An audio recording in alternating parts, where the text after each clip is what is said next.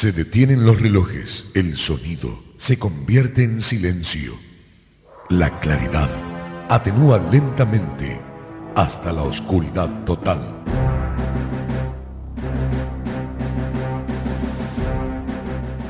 Esto significa que algo está por suceder. No sabes de qué se trata, pero lo estás esperando.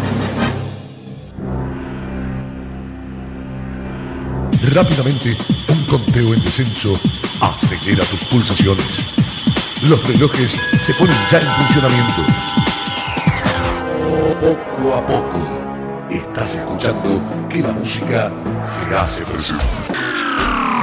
La oscuridad romperá con un estallido de luz que hará vibrar todo tu ser. Ya está todo dispuesto para comenzar. Tus insaciables tímpanos piden más y más. ¿Vos estás preparado? Porque llega DJ Dance. DJ Dance.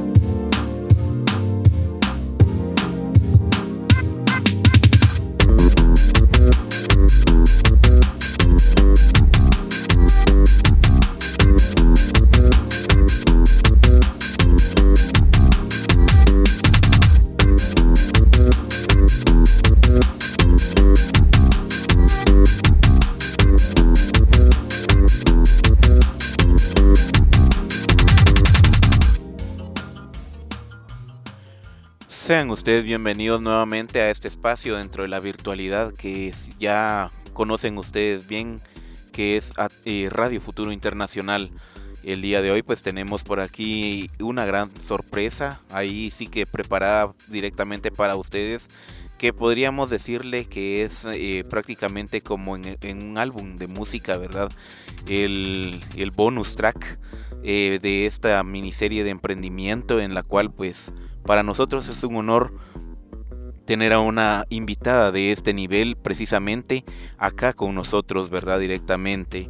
El día, pues como ustedes lo han visto a lo largo de la, de la trayectoria que hemos tenido de este bonito podcast, el día de hoy, pues tenemos a esta gran invitada específicamente traída desde el otro lado del charco para que nos pueda hablar directamente con nosotros acá, nosotros, nosotras, en la cual pues podamos invertir eh, ese tiempo bonito que podamos tener directamente para poder darle eh, secuenciación a este a este bonito proyecto que tenemos.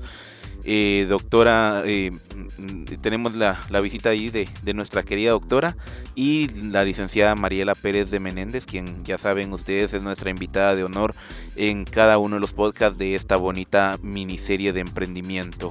Licenciada Mariela Adelante, por favor. Pues miren, les tenemos una sorpresa maravillosa. Hola a todos, encantadas estamos de poderles atender y compartir con ustedes unos temas interesantísimos. Es la doctora Ángeles Muñoz, una gran amiga de los emprendedores y emprendedoras aquí en Guatemala, en Centroamérica, en Latinoamérica, en Europa, con una amplia experiencia ella ha participado en muchos proyectos y sobre todo tuvimos el gran gusto de conocerla en uh, Emprendamos por Guatemala, en un programa de apoyo a emprendedores hace un par de años. Estamos encantados de tenerte, Ángeles, por acá porque sabemos la calidad de tu experiencia y preparación. También conocemos uh, la manera tan preciosa en que apoyas a los emprendedores alrededor del mundo y definitivamente es un honor tenerte por acá. Justamente hoy vamos a hablarles del networking y coworking con efecto Medici. Y pues sabemos, sabemos muchísimo, todas las personas que trabajamos en consultorías, mentorías, coaching, apoyos para emprendedores, que el tema de tener apoyos esenciales es demasiado importante. Eh, pero vemos que desde la antigüedad ya existía este, este tema y estos apoyos. Y la primera pregunta que vamos a hacerte, Ángeles, bienvenidísima, es pues, ¿quiénes eran los Medici, Ángeles? Cuéntanos, por favor. Hola, eh, buenos días a todos. Muchísimas gracias, Mariela, eh, por, por, bueno, por supuesto, si se me viera la cara verían que estoy totalmente enrojecida porque me da vergüenza. Realmente todo lo que mi experiencia de años ya, por cierto, eh, lo he ido aprendiendo de, personas como ustedes, de profesorado como ustedes, como ese profesorado tan maravilloso de la, de la tricentenaria Universidad San Carlos de Guatemala, gente que me ha enseñado muchísimo, los emprendedores he aprendido casi he aprendido muchísimo de la gente con la que he trabajado. Por, y, esa, y ese es mi background, ese es precisamente, digamos, mi, mi, mi, currículum, el aprender con ustedes, y eso, eso no tiene precio, de verdad. Gracias, Hugo, con el que también he compartido, un emprendedor de este programa que ha dicho la licenciada, y que puedo decir que llevo en el corazón. Es un programa que lo tengo presente hace dos años y me parece que fue hace dos días. Bueno, si, si, si quieren, entro con esa pregunta así tan directa. Los Medici, pues los Medici eran una familia de, de mecenas de la Italia renacentista y que, y que crearon lo que ahora se entendería como el, el ecosistema emprendedor. Y me voy a explicar. Cuando, cuando entramos en la pandemia, hace ya más de un año, eh, pues eh, durante ese confinamiento que hubo duro aquí en España, eh, digamos que empezamos a funcionar a través, utilizando fundamentalmente la tecnología. Y un profesor de, de la Universidad de Deusto, el profesor González Bre, hablaba de, y hacía referencia a un libro de Franz Johansson sobre el, el efecto Medici. El efecto Medici se entiende como la intersección de campos, culturas y disciplinas que actúa como un motor de la creatividad y la innovación. Los Medicis, con su mecenazgo, lo que propiciaron fue un cambio radical que se hizo, eh, que hizo efecto a través de la financiación y a través de juntar, precisamente, interseccionar a personas de distintas disciplinas como la ciencia, la cultura, eh, la física, eh, la astronomía, en un tiempo que hizo que en esos momentos fuese la, la zona de Florencia, en Italia, una de las más ricas culturalmente e, y científicamente hablando. Es decir, Ángeles, que estaríamos vinculando todo el tema del emprendimiento, del mecenazgo, de los apoyos, de todos esos primeros ecosistemas como parte de ese renacimiento italiano que luego se irradia hacia todo el mundo porque nos vienen justo de allí las bases de cómo podría empezar a funcionar, que de hecho funcionó por mucho tiempo, por muchos años, por muchos siglos. Y eso trajo un efecto interesantísimo, ¿sí? Que nos lo estás ilustrando en este momento.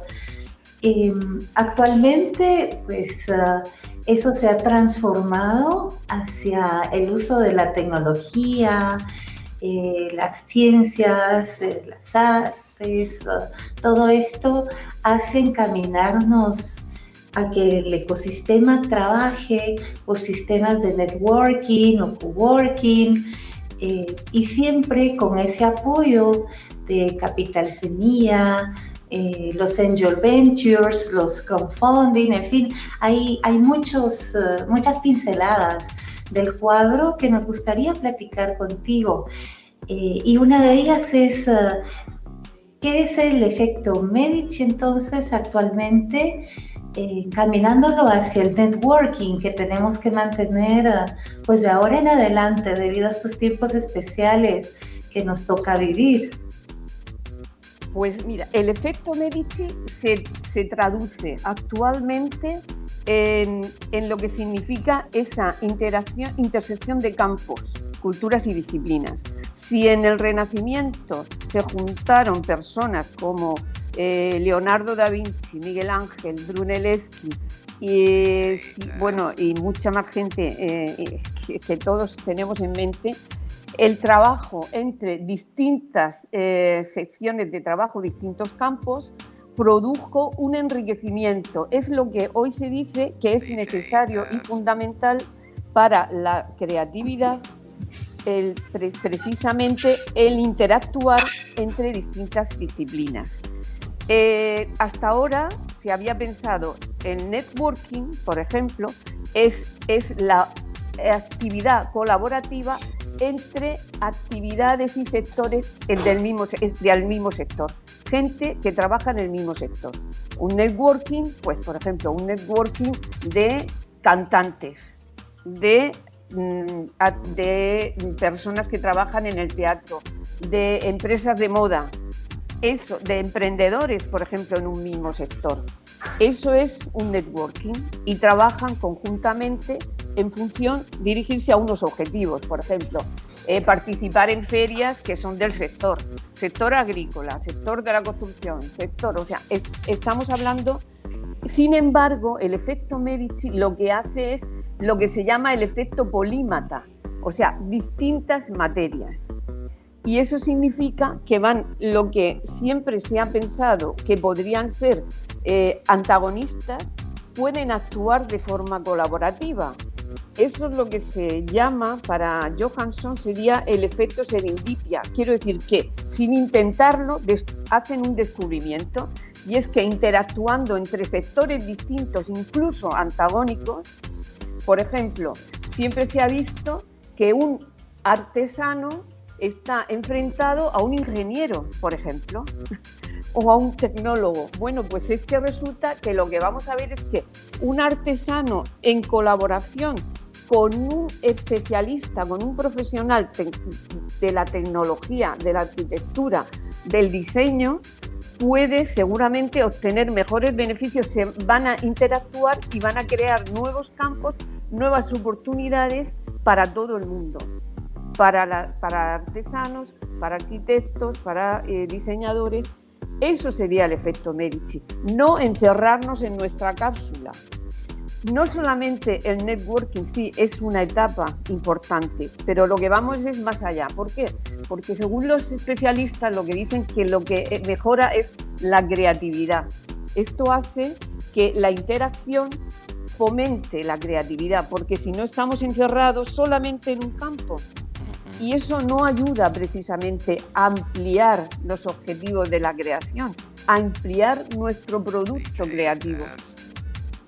Mira que es fabuloso porque justamente el networking aparece y cada vez está más presente en las conferencias profesionales, los eventos de expertos y este, este, esta estrategia laboral pues nos ayuda a tener y crear redes de contactos profesionales, con técnicos, con artistas que tienen similares intereses o bien son antagonistas, como lo dices, pero siempre permite crear sinergias y oportunidades laborales o de negocios para los emprendedores con personas que tienen aspiraciones o intereses similares y que puedan descubrir cosas nuevas. Francamente, eh, y sintetizando parte de lo que nos compartes, es una herramienta fabulosa que nos puede ayudar a dar visibilidad a los proyectos en diferentes entornos donde el emprendedor se quiere desarrollar, mostrar sus proyectos en ámbitos adecuados para conseguir inversores, socios, conocer mejor la industria donde desarrollan su proyecto, eh, tener ese intercambio, ¿cierto?, de conversaciones con profesionales de su mismo sector o de diferentes, tener... Uh, compartir investigaciones, proyectar la carrera, conocer a personas adecuadas. Me parece interesantísimo esto que nos dices porque eh, los emprendedores alrededor del mundo buscamos prácticamente esa visibilidad, esa sinergia y eso pues, nos lleva a la siguiente pregunta, porque eh, existe también otra, otra herramienta que también nos apoya, nos ayuda a crecer y es el, el coworking. Nos gustaría que nos contaras acerca de qué, es el coworking y las experiencias tan interesantes, uh, quizá las más relevantes que nos quisieras uh, compartir que has tenido con emprendedores en cuanto al tema de coworking, tanto en España como cuando estuviste por acá en Guatemala. Pues mira, Mariela, gracias por la pregunta, pero yo creo que es importante una cosa. El, el coworking es una herramienta de compartir, es como compañeros de piso. El coworking lo que hace es que eh, tienes un instrumento que es una zona con una serie de servicios que si tú eres un profesional o una empresa pequeña, realmente es más costoso que compartirla. Por ejemplo, sistemas de eh, copias, de lo que es impresoras, incluso 3D, algo que para una empresa pequeña, para un emprendedor es muy costoso, pero si eso hay una parte de, ese, de esa red que pone esa parte, ¿eh? digamos que eso favorece el que los emprendedores sin una inversión mayor puedan trabajar desde el principio con mayores herramientas. O sea, el coworking es facilitación de espacios, herramientas, instrumentos y, materiales eh, compartidos y se paga entre todos los que están. Un hecho, por ejemplo, en Guatemala tienen uno muy claro, que es el TECH 1, el TECH 2, el TECH 3, me parece, que está en la zona 4, donde nosotros, el programa PAE, teníamos nuestra oficina, que la compartíamos con emprendedores, con pequeñas empresas, y donde se compartían pues salas, por ejemplo, para formación, salas para conferencias, medios de proyección, etcétera, cosa que no teníamos que comprar para un proyecto que iba a durar un año, un año y medio. Eso es el coworking. Y en el networking voy a poner un ejemplo, y eso, bueno, el coworking existe en toda España, existe en, en Europa y en muchísimos países, por supuesto, también en Guatemala. Y luego, respecto al networking, que no, he explicado cuando son. Es, eh, lo que tú has dicho, Mariela, está muy bien, pero, eh, pero me gustaría aclarar una cosa para ver la diferencia entre un networking y lo que sería el efecto, digamos, la unión, la intersección entre sectores eh, distintos, diferentes sectores y culturas.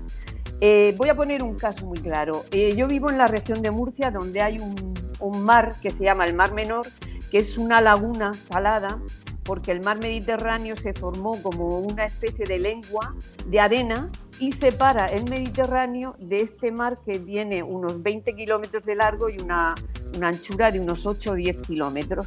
Es un sitio donde se practica mucho la vela, porque el agua está bastante plana, no hay, no hay profundidad y los deportes de vela son o sea, muy, difícil, o sea, muy fáciles de, practicar todos los, esos deportes. Desde siempre ha habido escuelas de vela y últimamente con el K-Surf y el Windsurf, pues es una zona donde vienen de muchos sitios, sobre todo escuelas, porque para los que se inician necesitan tener unas condiciones. Estas escuelas que funcionaban a lo largo de toda la, de toda la costa del Mar Menor, pues estaban como enfrentados unos a otros. Entonces, junto con el buceo, tengo que decir también, hay escuelas de buceo porque hay una zona en la parte del Mediterráneo donde hay, hay pues unas, unas profundidades para practicar el buceo y buenas condiciones.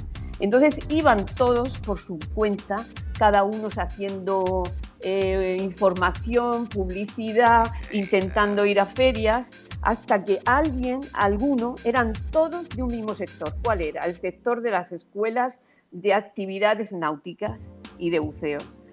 Entonces, de pronto se dieron cuenta que si ellos hacían un, un networking, podrían obtener muchas más ventajas. Primero, al formar lo que se llama eh, estación náutica Mar Menor, ellos van a la administración, que digamos aquí sería, serían los Médicis, que dicen, nosotros somos 14, 15 escuelas náuticas, unos, eh, uno la vela, otro windsurfing, otro key, otro buceo, y lo que queremos es ver si nuestro producto que vamos a ofertar eh, puede, ser, puede entrar en la promoción que hace la región de las actividades turísticas y, eh, eh, en la región y entrar como, una, como, una, como un producto que luego se distribuirá según las escuelas y según las ofertas de cada escuela, especializándose uno en menores, otro en personas más mayores, otros en gente con discapacidades, etcétera.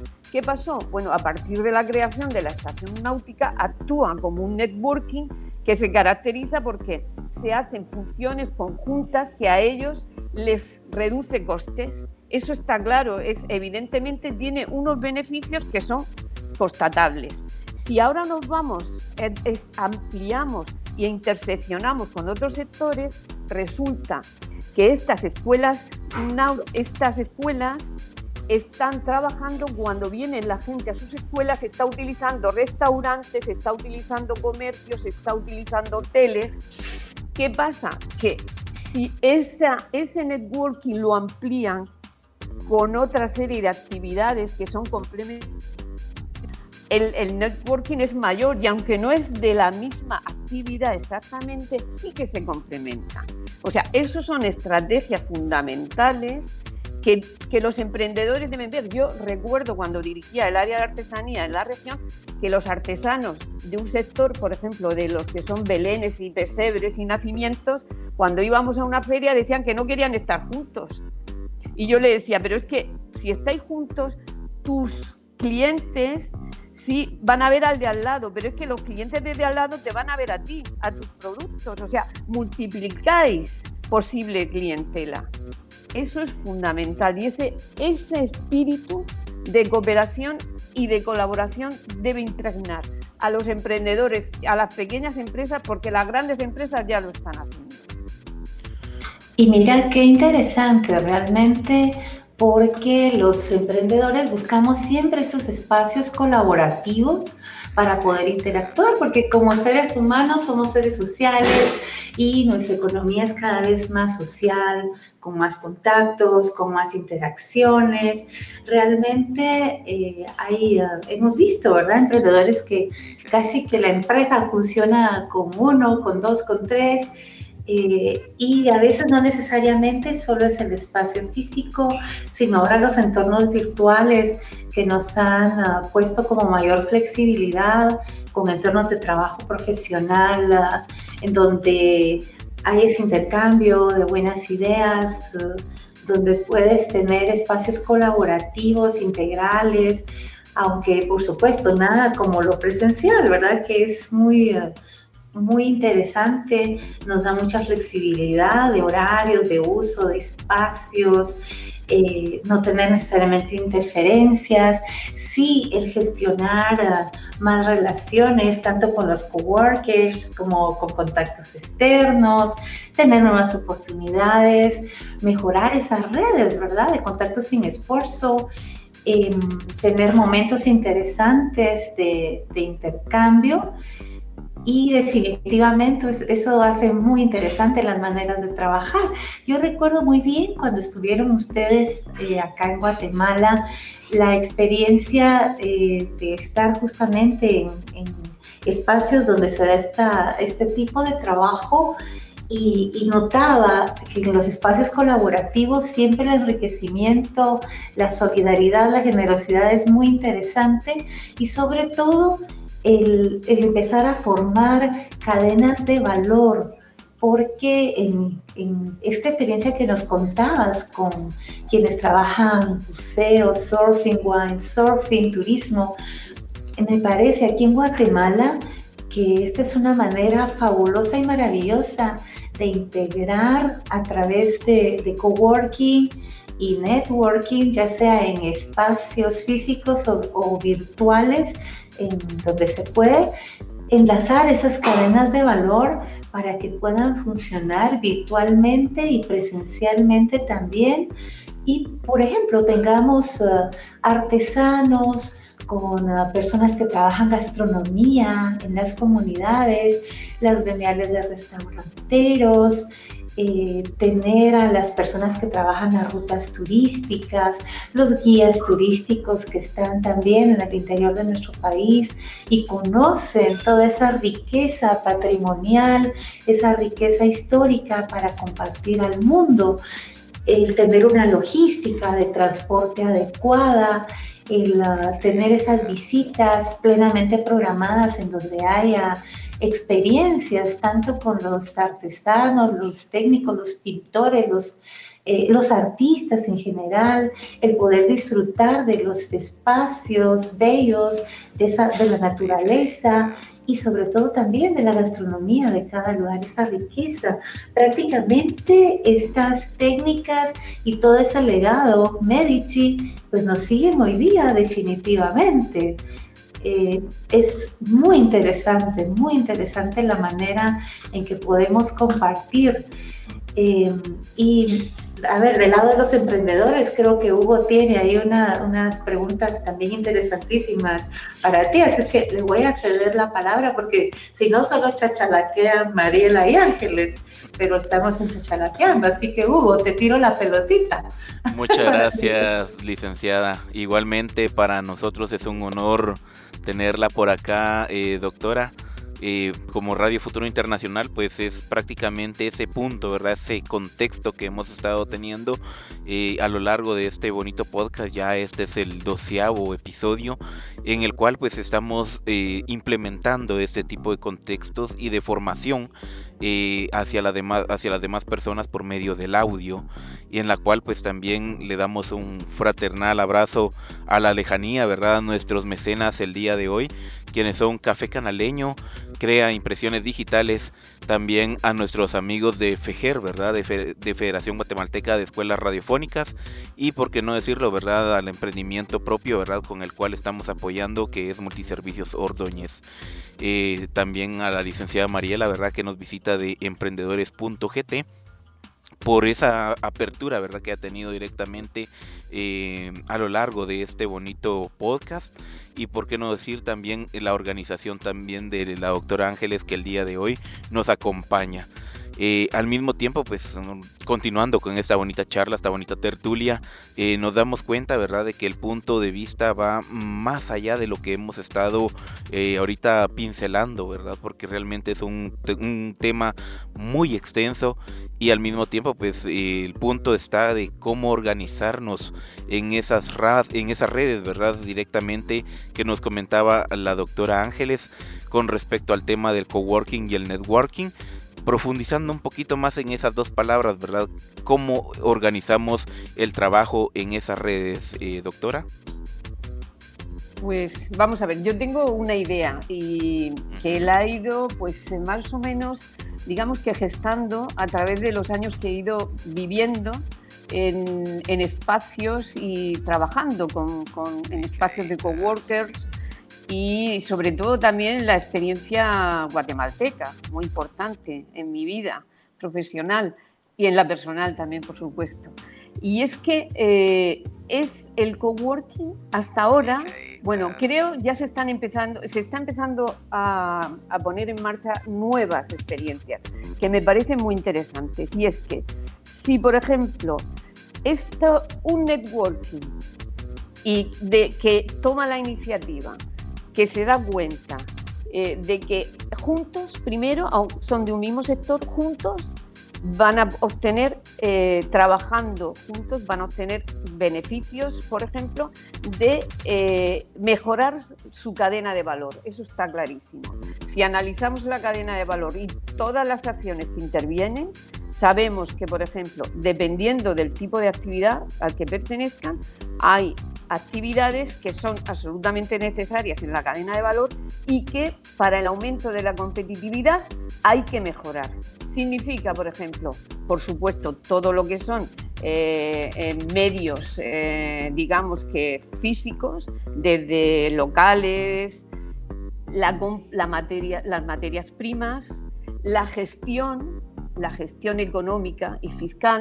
Yo siempre cuando a pequeños empresarios o emprendedores se les quiere formar en todas las áreas que compone la cadena de valor de una empresa, a mí me ha parecido que si el artesano era especialista en tejer, si los, le empezamos a poner, a formarlos en gestión económica eficaz, eh, redes sociales, gestión tecnológica, eh, compras, eh, mm, compras eficientes. ¿Qué pasa? O sea, al final no hace su trabajo, no tiene tiempo.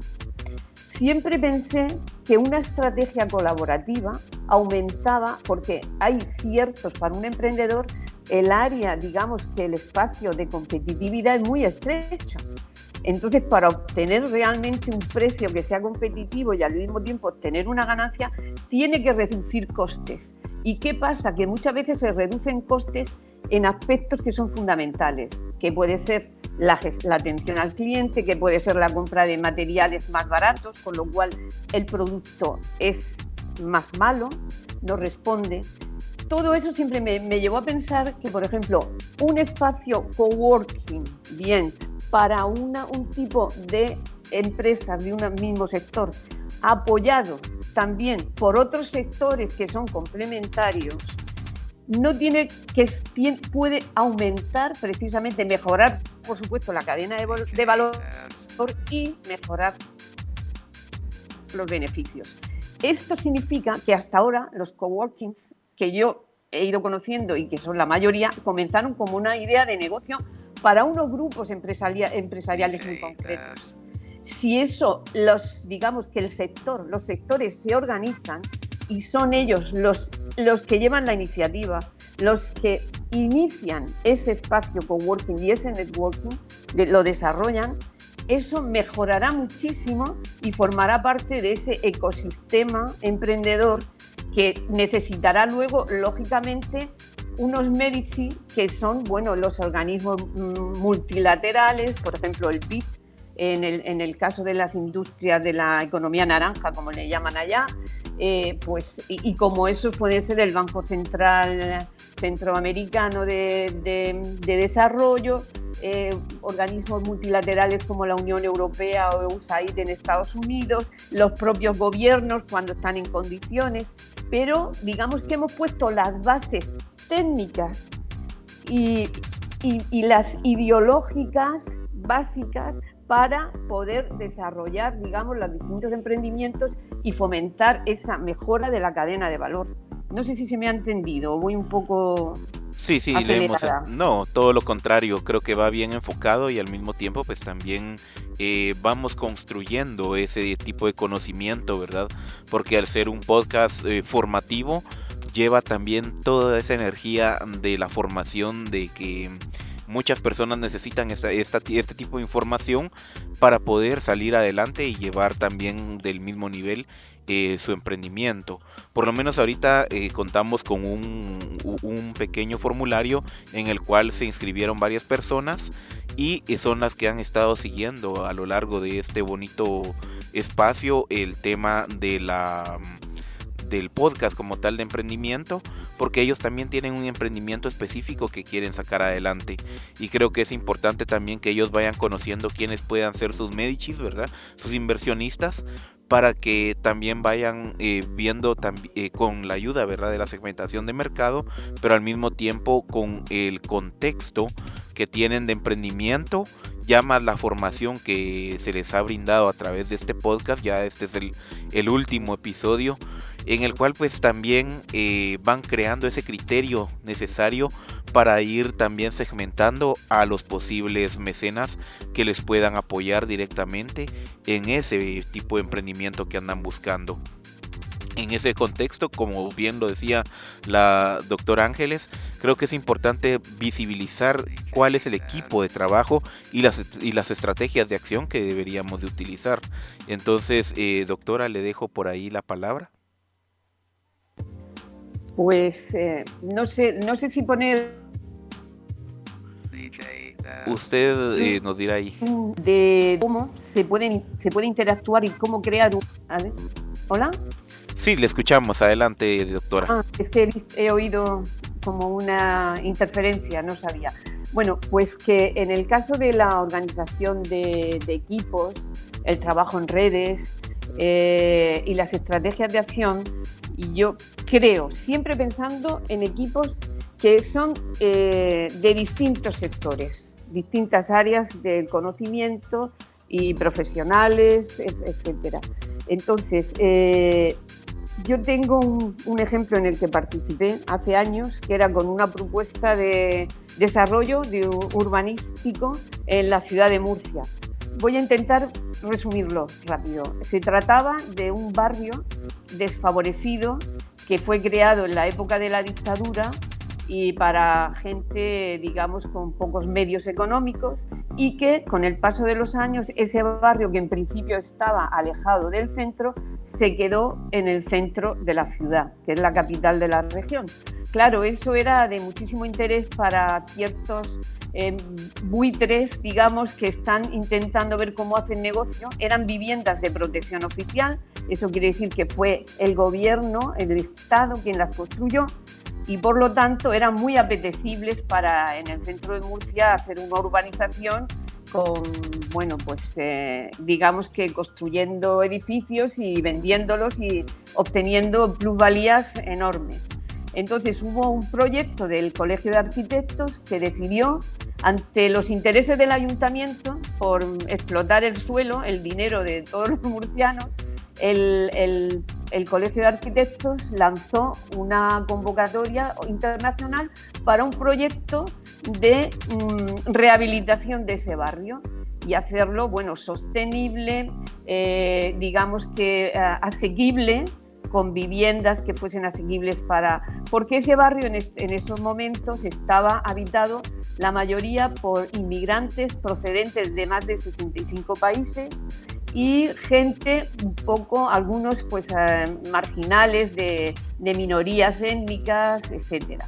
Bueno, pues ante eso yo participé en un equipo con un arquitecto, dirigido por un arquitecto, con economistas, con, con asociaciones, la propia asociación del barrio de ciudadanos, con asociaciones de jóvenes y presentamos un proyecto amplio en el que intentamos convertir intereses de todo el mundo. Por un lado teníamos a los inmigrantes, algunos de ellos estaban de forma irregular, no legalizados.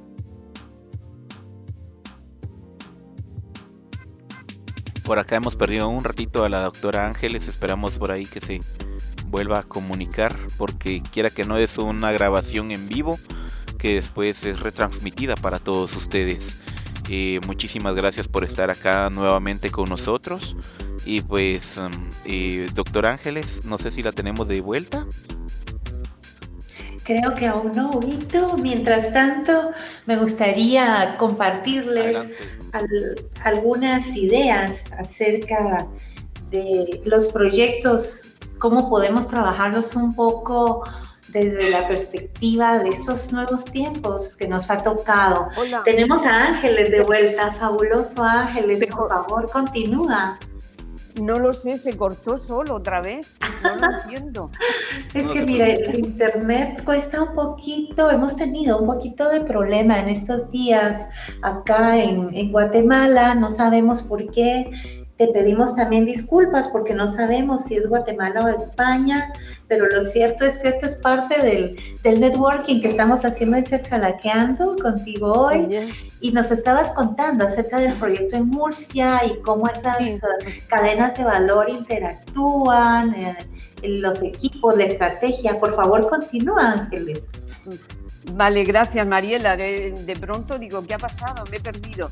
Bueno, pues lo que, a, lo que quería, a lo que quería llegar es cómo este equipo que montamos, porque eh, creamos, fue un, proyecto para presentar, eh, digamos, a financiar la Unión Europea, el Gobierno de España, el Gobierno de la región, el Ayuntamiento, todo eso apoyado por el Colegio de Arquitectos y un concurso de proyectos.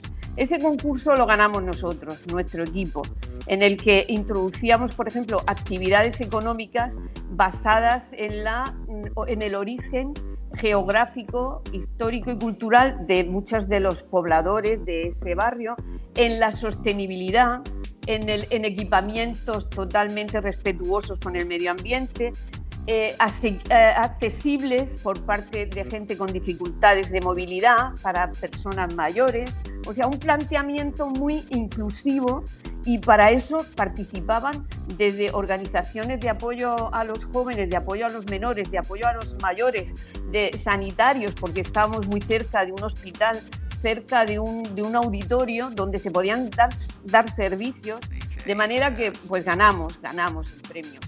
Pero el, director del equipo, que era el arquitecto, aunque ganamos, decidió que ese proyecto era, se podía enriquecer con propuestas de otros proyectos que quedaron por detrás.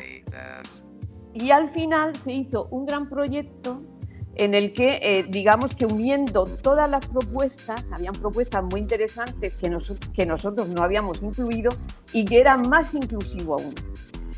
Con este ejemplo, este ejemplo me sirvió a mí para pensar que, bueno, nosotros podemos tener unos proyectos fantásticos, cada uno personalmente con nuestros equipos, pero esos equipos pueden interactuar con otros equipos y mejorar la propuesta, mejorar la acción, entonces, para mí es importante, por supuesto, en un equipo, un liderazgo, una compenetración y unas estrategias de acción, pero pensando siempre en la posibilidad de ampliar. Y esto lo digo porque muchas veces somos muy reacios a compartir con los demás nuestros conocimientos, nuestras experiencias.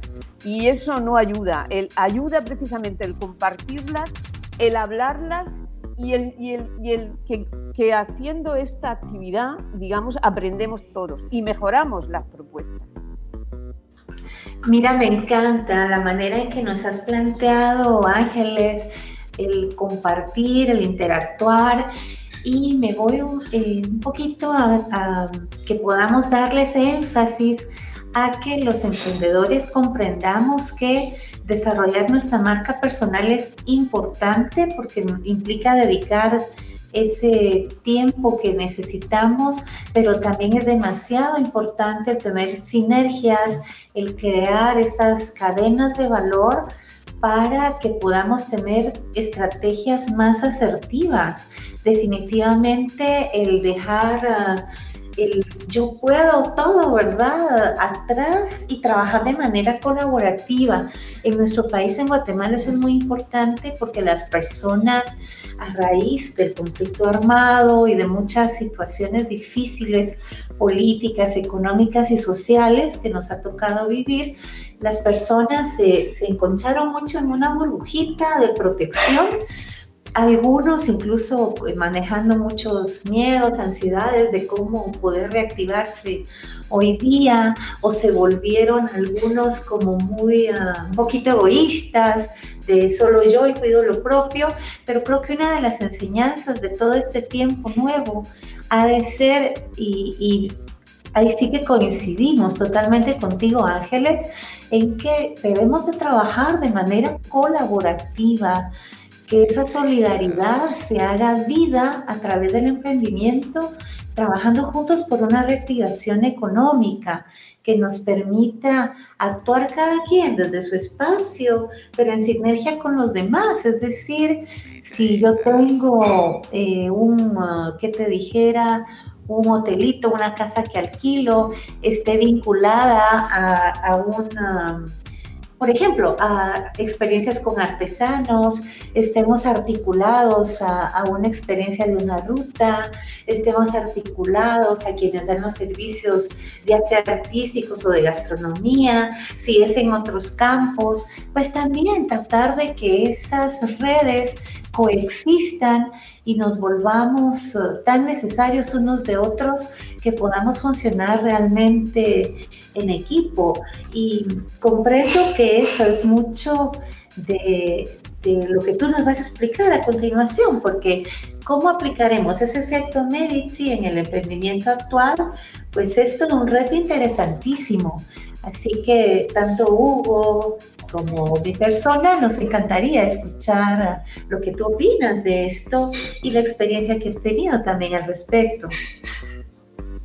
Pues mira, yo esto eh, son, eh, digamos que son teorías que las tengo poco, o sea, las tengo en elaboración, ¿no? pero yo recuerdo, ya sabes, la, última fase del, del, PAE, del Programa de, Apoyo al Emprendimiento a Emprendedores de Guatemala, tenía lo del ecosistema eh, emprendedor, ¿te acuerdas, no? Lo recordarás bien, ¿no? Sí. Entonces, claro, un, un ecosistema emprendedor basado en fundamentalmente en la burocracia, esto es una idea muy personal, ¿eh? no tiene nada que ver con el proyecto, ni sino mío, para que no nadie sea, porque todo el mundo tenía muy buenas, muy buenas intenciones, no me cabe duda. de autor. ¿eh? pero el, un ecosistema basado en la burocracia difícilmente creo que es un buen ecosistema para el emprendedor. Pero esto no solamente pasa en Guatemala, esto lo puedo decir porque en España hasta hace muy poco, o sea, ahora se están empezando, empezando a reducir barreras para emprendedores, pero hasta hace poquísimo, eh, y a ustedes les parecerá poca barrera, pues préstamos de un 5 o un 6% de interés, porque yo me quedé un poco, no decir, me quedé sorprendida por no decir muerta, como diríamos aquí, porque claro, unos, unos préstamos con unos intereses al 18 y al 20%, es que no hay, yo desde luego no puedo ver que nadie pueda salir adelante con, ya con esa barrera. Y luego de problemas burocráticos que, bueno, no los voy a enumerar porque ustedes seguro que lo saben mejor que yo. Entonces, claro, el, el efecto Medici significa que realmente ellos, eh, eh, los Medici crearon un efecto, un ecosistema, un ecosistema favorable a los emprendedores, pero para eso en aquella época, digamos que eran los, eran los, los gobiernos de la zona esa del norte de, de Italia, lo que hicieron fue decirle, bueno, aquí tenéis dinero, Leonardo, Rafael, no sé qué, aquí tenéis, y vais a tener unas casas cómodas, os voy a dejar que vosotros podáis platicar, porque era importantísimo se supone que sería perder el tiempo en, otros, en otros, eh, digamos, culturas. Platiquéis todo lo que queráis sobre lo humano, lo divino y qué haríais aquí. Si aquí haríais una torre de pizza con no sé qué, aquí pintaría la Gioconda o pintaría los frescos del Vaticano y cómo lo haría y cómo estoy viendo cómo la, sangre, si circula o no circula, eh, los avances científicos, astronómicos, os voy a y eso es quitarle todos los problemas que tiene uno de la vida normal y dedicarte única y exclusivamente a tu actividad profesional. Ese efecto, entonces, ¿eso en qué se traduce ahora? Pues sería un apoyo, eh, por ejemplo, préstamos al emprendedor, emprendedor con periodo de carencia, que eso se está empezando a hacer. Los minicréditos, microcréditos, por ejemplo, o a veces hasta a, fondo perdido una subvención pero una subvención no a los tres años. Es que a mí me, eh, para mí es demoledor ver de gente que le han aprobado proyectos para apoyarles, no quiero decir organismos de Guatemala, y que a los tres años lo habían aprobado hace tres años y que a los tres años todavía no se lo han dado porque no saben si dárselo en que cuando compre eh, materias primas, pero para, para, comprar materias primas tiene que vender, para vender tiene que hacer publicidad de lo que está haciendo. O sea, es como algo imposible. Entonces, un ecosistema, un ecosistema emprendedor está basado en, un, en un, en un, eh, en un ambiente donde se pueda realmente desarrollar el emprendedor. Y eso significa tener unos periodos de carencia, una, una actividad de inscripción en los, en los registros de funcionamiento rápido y no a dos y a tres años. Eso es lo primero, o sea, y, y fundamentalmente es que no interrumpan, que no molesten. Eso es lo más importante, porque muchas veces esos ecosistemas de los que quieren ayudar lo que hacen es desconcentrar al, em, al emprendedor y al final salir huyendo diciendo yo aquí no puedo hacer nada. Prácticamente. Adelante, licenciada. Gracias, únicamente. fíjate que no solo ha sucedido en España, lo que sucede es que también hay muchos ecosistemas que han madurado mucho más. En Guatemala estamos prácticamente en, la primera infancia del emprendimiento, eh, llamándolo así, ¿verdad? Como tal. Nos falta mucho madurar, empezando por la ley que tenemos de emprendimiento, porque imagínate que podemos tener sociedades de emprendimiento, pero a los dos años tenemos o tendríamos que venderlas y la ley no te permite interactuar, no te permite tener solución, sino es como venderle a un grande lo que ya te ha costado como chico.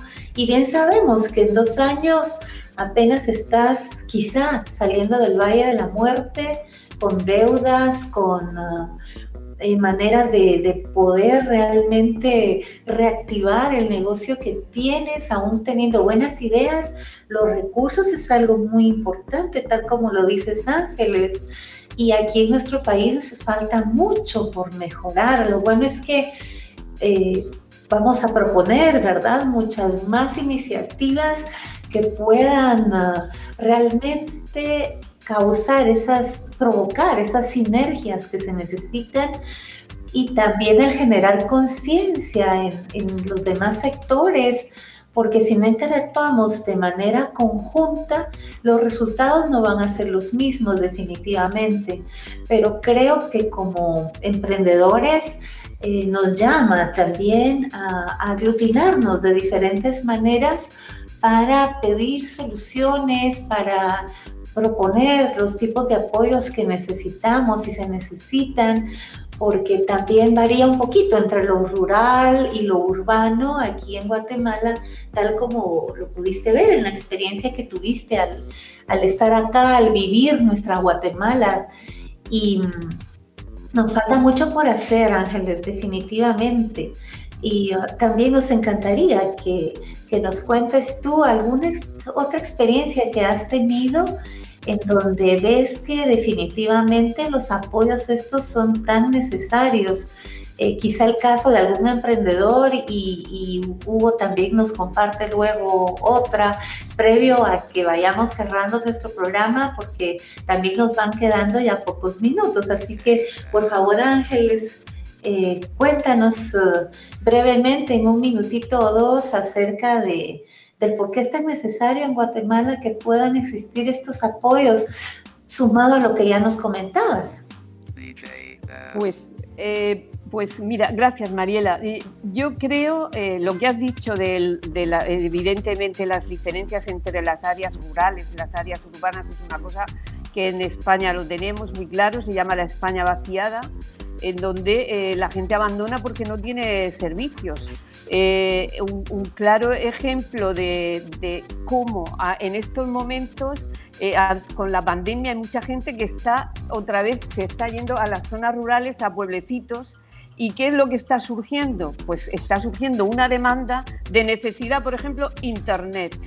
Internet hoy día es un instrumento indispensable para el funcionamiento no solamente de las empresas, de los emprendedores, de la vida, porque a través de Internet puedes obtener muchísimos servicios.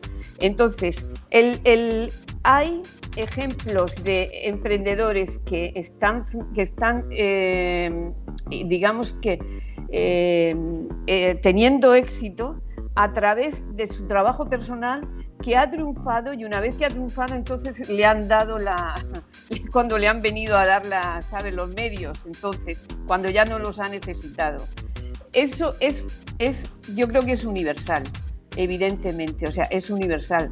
Eh, de emprendedores es que hay muchísimos te diría o sea de casos de emprendimientos pues bueno yo por ejemplo voy a, voy a poner uno que, que, es del área de, de, la, de la artesanía de artesanía y de arte.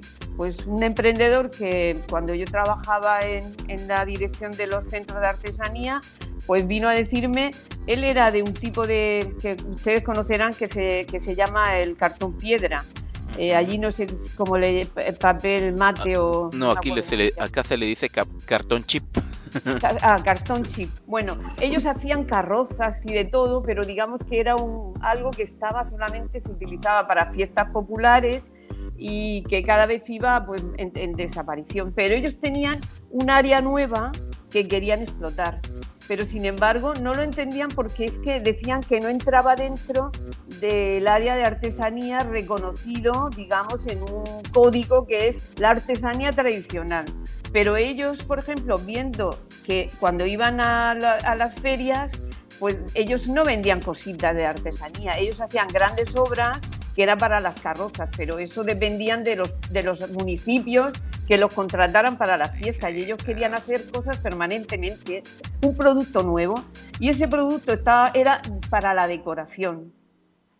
Eh, se, pone, se pone muy de moda esos bares como el, el Hard Rock Café como las hamburguesas Whopper, o sea, un montón de cosas que ellos lo podían hacer en grandes formatos. Era decoración para esos, esos eh, desde hoteles como Disneyland y cosas así, o, o restaurantes temáticos.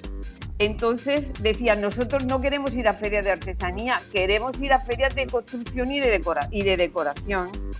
Bueno, pues tuvimos, ellos tuvimos, yo estaba al frente, era la directora, pero conseguimos cambiarlo para que ellos fueran y con ellos otros, muchos más.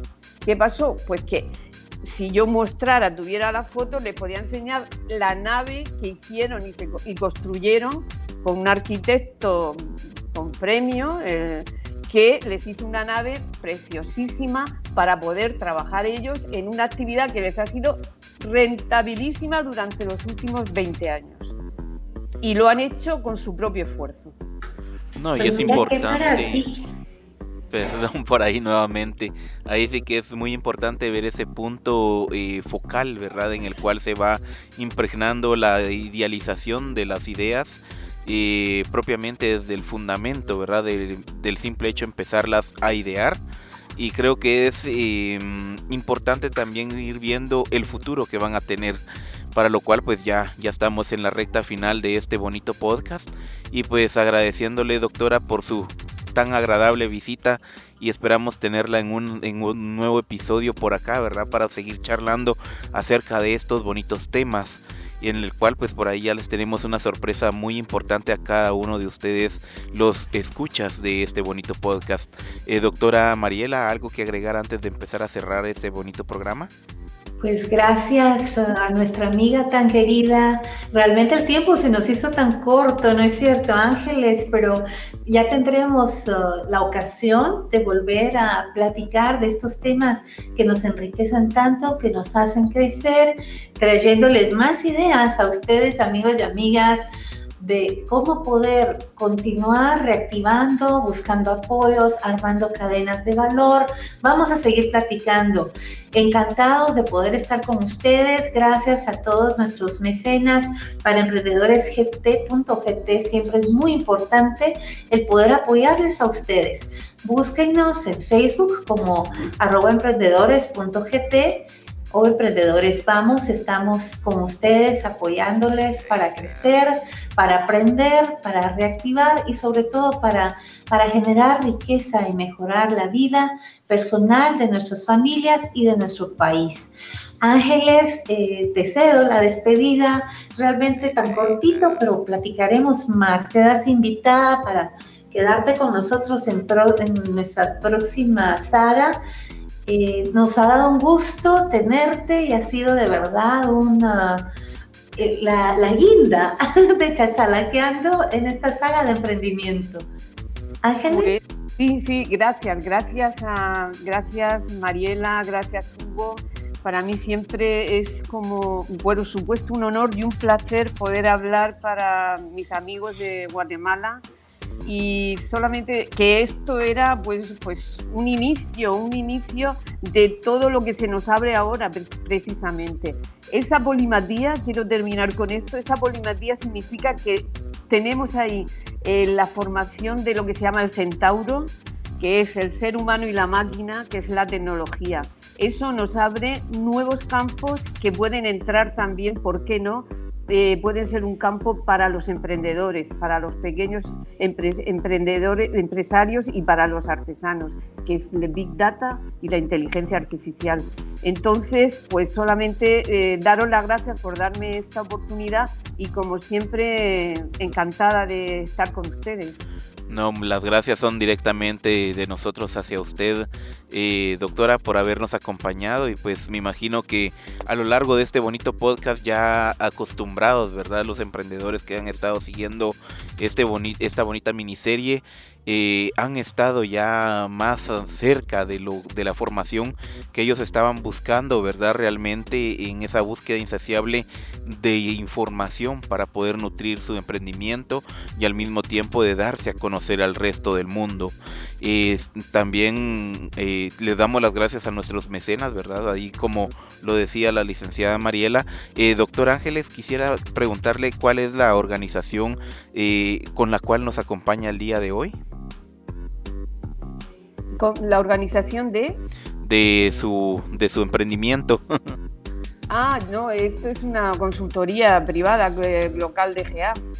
Muy bien. local de GA. Pero lo que sí quiero, quiero deciros es que os deseo muchísimo éxito y os, doy la enhorabuena por el gran trabajo que estáis haciendo, que es de mucha ayuda. Y luego, bueno, la organización, pues cuento con apoyos de SECOEC, con los que estoy colaborando, y SECOT, que es un servicio de, digamos, de de la de cómo se llama de, de empresarios y profesionales senior de España con lo que colaboro. Muchísimas gracias, eh, doctora, por habernos acompañado y pues también darle las gracias a nuestros mecenas, ¿verdad? Como lo es eh, Federación Guatemalteca de Escuelas Radiofónicas FEGER a través del 1420 AM en la ciudad capital y otros allegados, ¿verdad? Directamente que tienen en sus eh, en las repetidoras a nivel nacional de, en Guatemala específicamente a todos nuestros escuchas a lo largo y ancho de la Via Yala de nuestra querida Latinoamérica.